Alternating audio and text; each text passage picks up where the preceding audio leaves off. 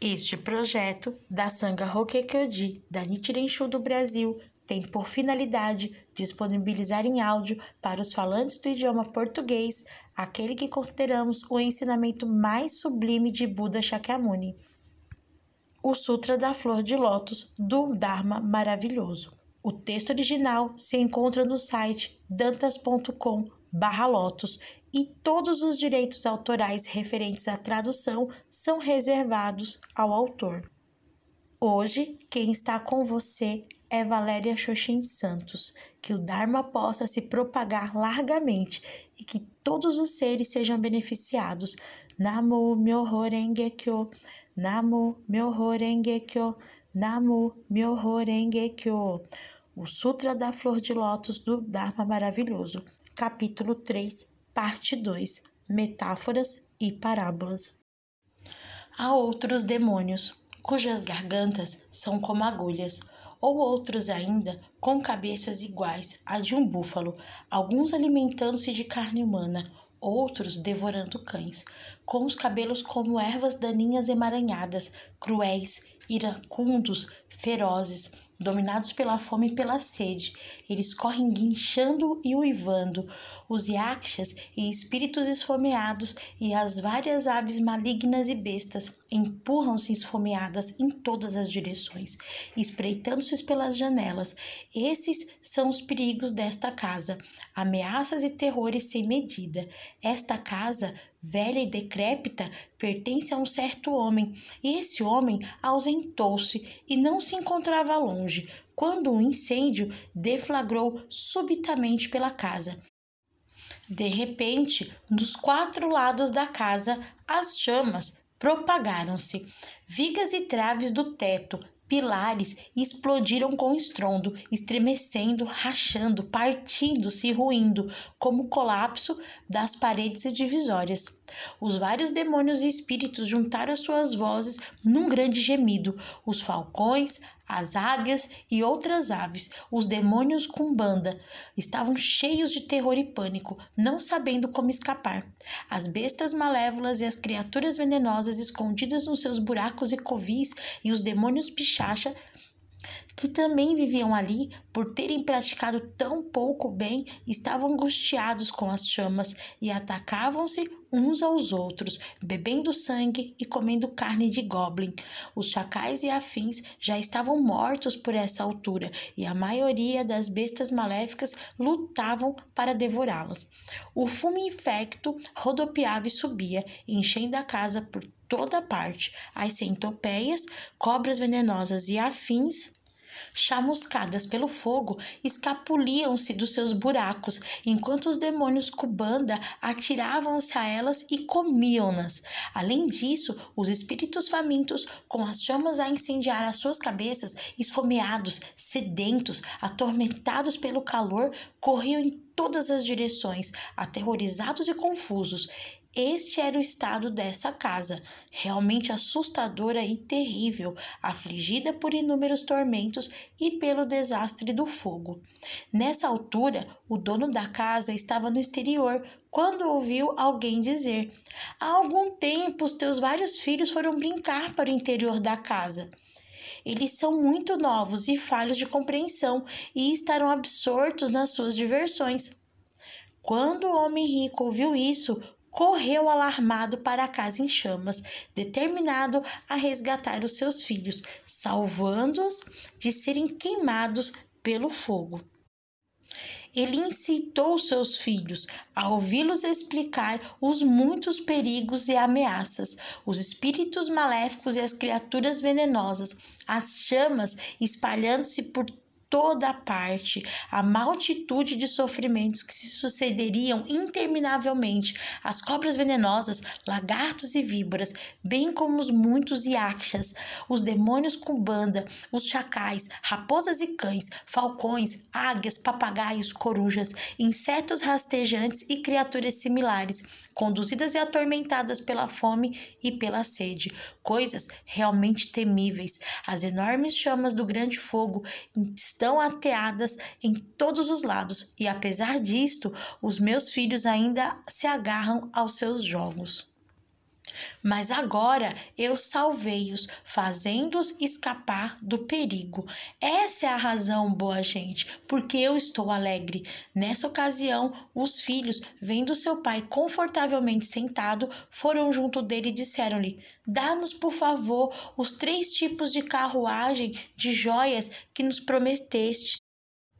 Disseste que se saíssemos da casa, nos daria três tipos de carruagem e que agora cada um de nós escolheria aquela que mais gostasse.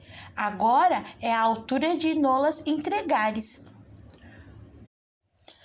O homem rico era muito abastado e tinha muitos armazéns, com ouro, prata, lápis lazuli, madrepérola, ágata e outros materiais preciosos. Ele construiu grandes carruagens maravilhosamente adornadas e decoradas, com uma balaustrada a toda a volta e sinos pendentes dos vários lados.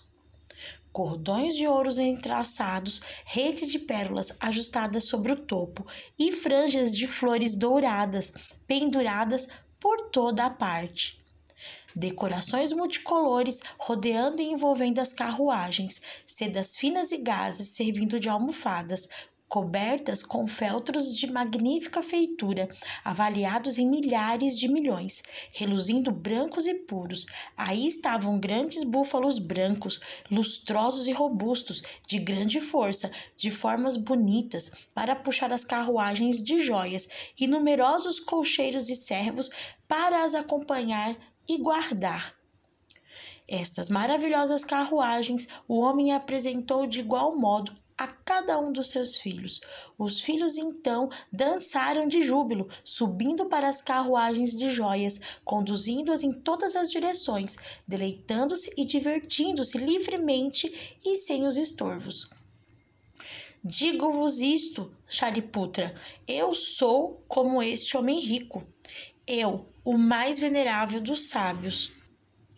Sou o pai deste mundo e todos os seres viventes são meus filhos, mas eles estão profundamente apegados aos prazeres mundanos e são falhos da mente da sabedoria. Não há segurança no triplo mundo. É como uma casa em chamas, repleta com uma multitude de sofrimentos realmente temíveis, constantemente assolada pelas amarguras e dores do nascimento, da velhice, da doença e da morte que são como fogos, propagando-se violentamente sem cessar. O Tathagata já deixou esta casa em chamas do triplo mundo e repousa em tranquila quietude, na segurança da floresta e na planície. Mas agora este triplo mundo é todo o meu domínio e os seres viventes nele são as minhas crianças. Agora este lugar é assolado por muitas dores e provações. Eu sou a única pessoa que pode salvar e proteger os outros, mas apesar de os ensinar e instruir, eles não acreditam nem aceitam os meus ensinamentos, porque, contaminados pelos desejos, estão profundamente imersos na ganância e no apego. Assim, eu emprego o meio expedito, descrevendo-lhes os três veículos, fazendo todos os seres viventes entenderem as dores do triplo mundo, e então apresento e exponho a via pela qual eles podem escapar do mundo. Se estas minhas crianças simplesmente se decidirem nas suas mentes a fazê-lo, elas podem adquirir as três compreensões e os seis poderes transcendentais, podem tornar-se pratyakebudas ou bodhisattvas que nunca retornam. Eu digo-te, Shariputra, pelo bem dos seres viventes, emprego estas metáforas e parábolas para pregar o único veículo búdico. Se tu e os outros forem capazes de acreditar e aceitar as minhas palavras, então estarão todos certos de atingirem a via do Budado. Este veículo é sutil, maravilhoso, primeira em pureza, através dos mundos permanece insuperável. O Buda deleita-se nele e aprova-o, e todos os seres viventes devem louvá-lo, oferecendo-lhe esmolas e prestar-lhe obediência. Existem imensuráveis milhares de milhões de poderes, emancipações, sabedorias e outros atributos do Buda, mas se a criança puder obter este veículo, ele permitir-te-á, dia e noite, por inumeráveis calpas, encontrar agrado constante, juntar-se aos bodhisattvas e à multitude de ouvintes, montando este veículo de joias, a prosseguir diretamente para o lugar da iluminação. Por estas razões, ainda que alguém busque diligentemente nas dez direções, não encontrará quaisquer outros veículos, a não ser quando o Buda os prega como meios expeditos. Digo-te, Shariputra, Tu e os outros são todos meus filhos, e eu sou o pai para vós. Durante calpas consecutivos, vocês arderam nas chamas dos múltiplos sofrimentos, mas eu salvo-eis a todos e farei com que escapem do triplo mundo. Apesar de antes vos ter dito que havieis alcançado a extinção, isso era apenas o fim do sofrimento e da morte, não era a verdadeira extinção.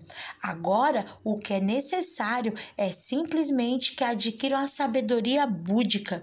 Se existirem bodhisattvas aqui nesta assembleia, deixai-os com uma única mente, ouvir a verdadeira lei dos Budas, se bem que os Budas, os honrados pelo mundo, empreguem meios expeditos, os seres viventes por eles convertidos são todos bodhisattvas.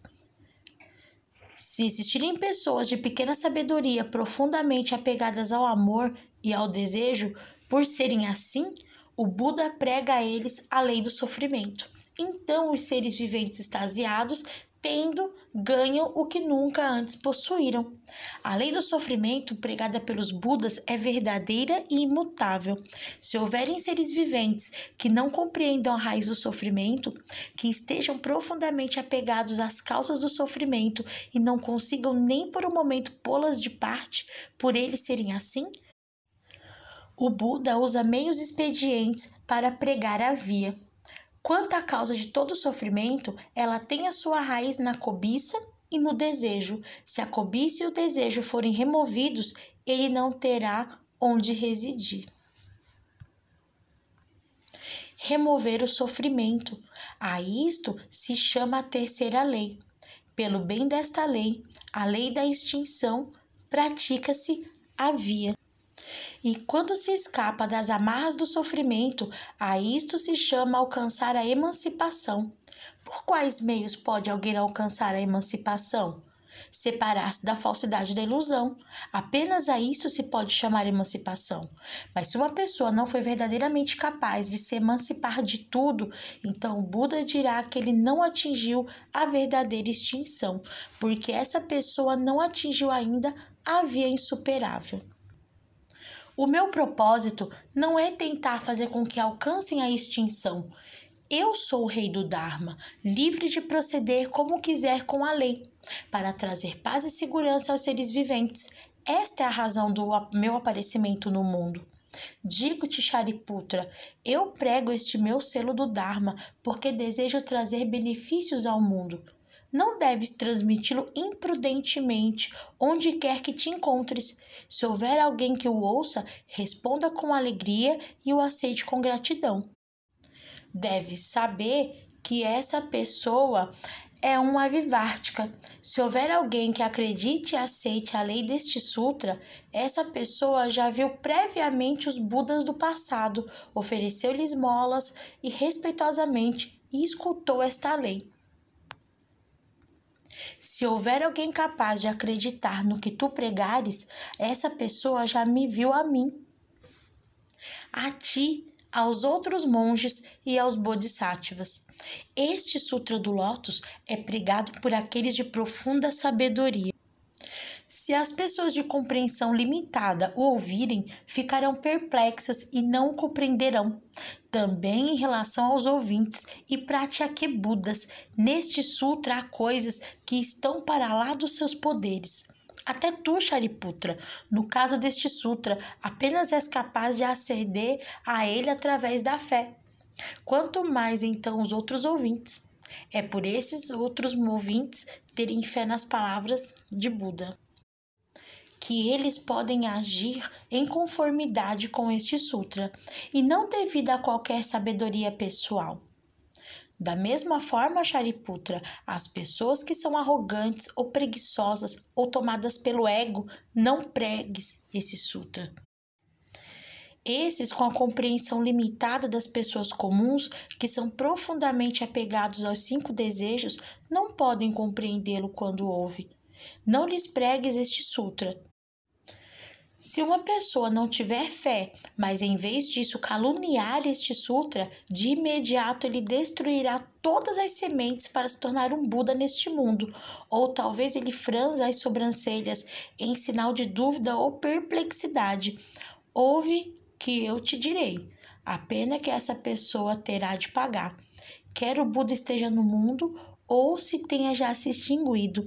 Se ela caluniar um sutra como este, ou vendo alguém lê-lo, recitá-lo, copiá-lo e promovê-lo, despreze, odeie, inveje ou proceda contra essa pessoa, a pena que ela deverá pagar será esta. Quando a vida tiver chegado ao fim, ela entrará no inferno de Avite Estará lá confinada durante todo um calpa, e quando esse calpa acabar, nascerá de novo lá. Ele repetirá esse ciclo por incontável número de calpas, ainda que ele consiga emergir do inferno, cairá no reino das bestas, tornando-se um cão ou um chacal, e sua forma magra e desleixada, escura, descorada, com crostas e feridas, e exposto à chacota dos homens. Ou ainda, ele será odiado e desprezado pelos homens, constantemente assolado pela sede e pela fome, os seus ossos e carnes secos, padecendo na vida tormentos e dificuldades na morte, enterrado entre as pedras. Por ter cortado as sementes do budado, ele sofrerá essa penalidade. Se ele se tornar um camelo ou nascer sob a forma de um burro, o seu corpo suportará constantemente pesadas cargas e terá o pau ou o chicote sempre sobre ele. Ele pensará apenas em água e erva e não compreenderá nada mais, porque ele caluniou este sutra. Esta será a punição em que incorrerá. Ou nascerá como um chacal que irá ter a povoação, o corpo cheio de chagas, tendo apenas um olho, batido pelos rapazes, sofrendo dores e penas e por vezes a ponto de morrer e depois dele morrer, renascerá sob a forma de serpente, longa e grande no tamanho, medindo quinhentas ioranas, surda, sem entendimento, sem pés, arrastando-se sobre a barriga, com pequenas criaturas mordendo-a e alimentando-se dela. Dia e noite sofrendo dificuldades, sem nunca ter descanso. Por ter caluniado este sutra, esta é a punição em que incorrerá. Se ele vier a tornar-se um ser humano, as suas faculdades serão fracas e embotadas. Ele será débil, vil, desonesto, aleijado, cego, surdo, corcunda. As coisas que disser ninguém acreditará. O hálito de sua boca será sempre infecto. Ele será possuído por demônios, pobre e humilde, sujeito às ordens dos outros, afligido por muitas doenças, magro e macilento, sem ninguém a quem recorrer. Ainda que se ligue a outras pessoas, elas nunca se lembrarão dele, ainda que venha a ganhar algo, e isso será logo perdido ou esquecido. Ainda que pratique a arte da medicina e, pelos seus métodos, cure a doença de alguém, essa pessoa adoecerá de qualquer outra causa e talvez acabe até por morrer. Se ele mesmo tiver uma doença, ninguém o ajudará ou tratará, e ainda que tome bons remédios, isso só piorará a sua situação. Se outros se virem contra ele, ver-se-á despojado e roubado. Os seus pecados serão tais que lhe trarão inesperados desastres. Uma pessoa pecadora deste tipo nunca verá o Buda, o rei de todos os sábios, pregando a lei, ensinando e convertendo. Uma pessoa pecadora deste tipo nascerá constantemente entre dificuldades, louco, surdo, confuso em sua mente, e nunca ouvirá a lei por incontáveis calpas, numerosos como as areias do Ganges. Ele, ao nascer, ficará surdo e idiota, com as suas faculdades diminuídas, residirá constantemente no inferno, errando por ele como se fosse um jardim. E aos outros maus caminhos da existência ele verá como sendo a sua casa camelo, burro, porco, cão, essas serão as formas que ele tomará. Por ter caluniado este sutra, esta é a punição em que incorrerá. Se ele se tornar um ser humano, será surdo, cego, idiota Pobreza, necessidade, todas as formas de decadência serão seu adorno. Abscessos, diabetes, cicatrizes, crostas, úlceras, doenças como essas serão seus trajes. O seu corpo cheirará sempre mal, infecto e impuro, profundamente apegado à noção de um eu. Ele incorrerá em raiva, em ódio ardendo em desejos licenciosos. Ele não recusará sequer aves ou bestas. Por ter caluniado este sutra, este será o castigo em que incorrerá. Digo-te, Shariputra, se eu fosse descrever os castigos que impedem sobre as pessoas que caluniam este sutra, poderia esgotar um kalpa sem nunca chegar ao fim. Por esta razão, eu te digo expressamente: não pregues este sutra a pessoas sem sabedoria. Mas se existirem alguns de faculdade apurada, sábios e compreensivos, de muita instrução e grande memória, que busquem a visão do Budado, então as pessoas como estes é permitido pregar este sutra. Se existirem pessoas que tenham visto centenas de milhares de milhões de Budas que tenham plantado boas raízes e que sejam firmes e profundamente empenhadas, então a estas pessoas é permitido pregar este sutra. Se existirem pessoas diligentes, cultivando constantemente uma mente compassiva, não poupando o corpo ou a vida, então é permitido pregares este sutra. Se existirem pessoas que sejam respeitosas e reverentes, com as suas mentes concentradas, separadas da loucura comum, vivendo isoladas nas montanhas e rios, a pessoas como estas é permitido pregares este sutra. Ainda, Shariputra, se vires alguém que se afaste das amizades nefastas e se associe com bons companheiros, a pessoas como esta é permitido pregares este sutra. Se vires um filho de Buda cumprindo os preceitos limpo e sem mácula, como uma joia pura e brilhante, buscando o sutra do grande veículo, as pessoas como esta é permitido pregares este sutra. Se uma pessoa for isenta de raiva, reta e gentil por natureza, compadecendo-se constantemente dos seres viventes, respeitador e reverente para com os Budas, a pessoas como esta é permitido pregares este sutra. Ainda, se um filho de Buda, no meio de uma grande assembleia, empregar com uma mente pura várias causas e condições, metáforas, parábolas e outras expressões para pregar a lei de forma clara, a essas pessoas é permitido pregares este sutra. Se existirem monges que, pelo bem da clara sabedoria, procurarem a lei em todas as direções, juntando as palmas das mãos reverentemente, com gratidão, desejando apenas aceitar com gratidão o sutra do grande veículo e não aceitando um único verso dos outros sutras, a pessoas como esta é permitido pregares este sutra. Se alguém com seriedade procura este sutra como se buscasse as relíquias de Buda e tendo obtido e aceite com gratidão, sem mostrar intenções de procurar outros sutras e sem dar nunca mais atenção aos escritos das doutrinas não budistas, a pessoas como esta é permitido pregares este sutra. Digo-te, Shariputra, se eu descrevesse as características daqueles que procuram a via do Budado, poderia esgotar um kalpa sem completar essa tarefa. Pessoas desse tipo são capazes de acreditar e compreender, por isso deves pregar-lhes o Sutra do Lótus da Lei Maravilhosa.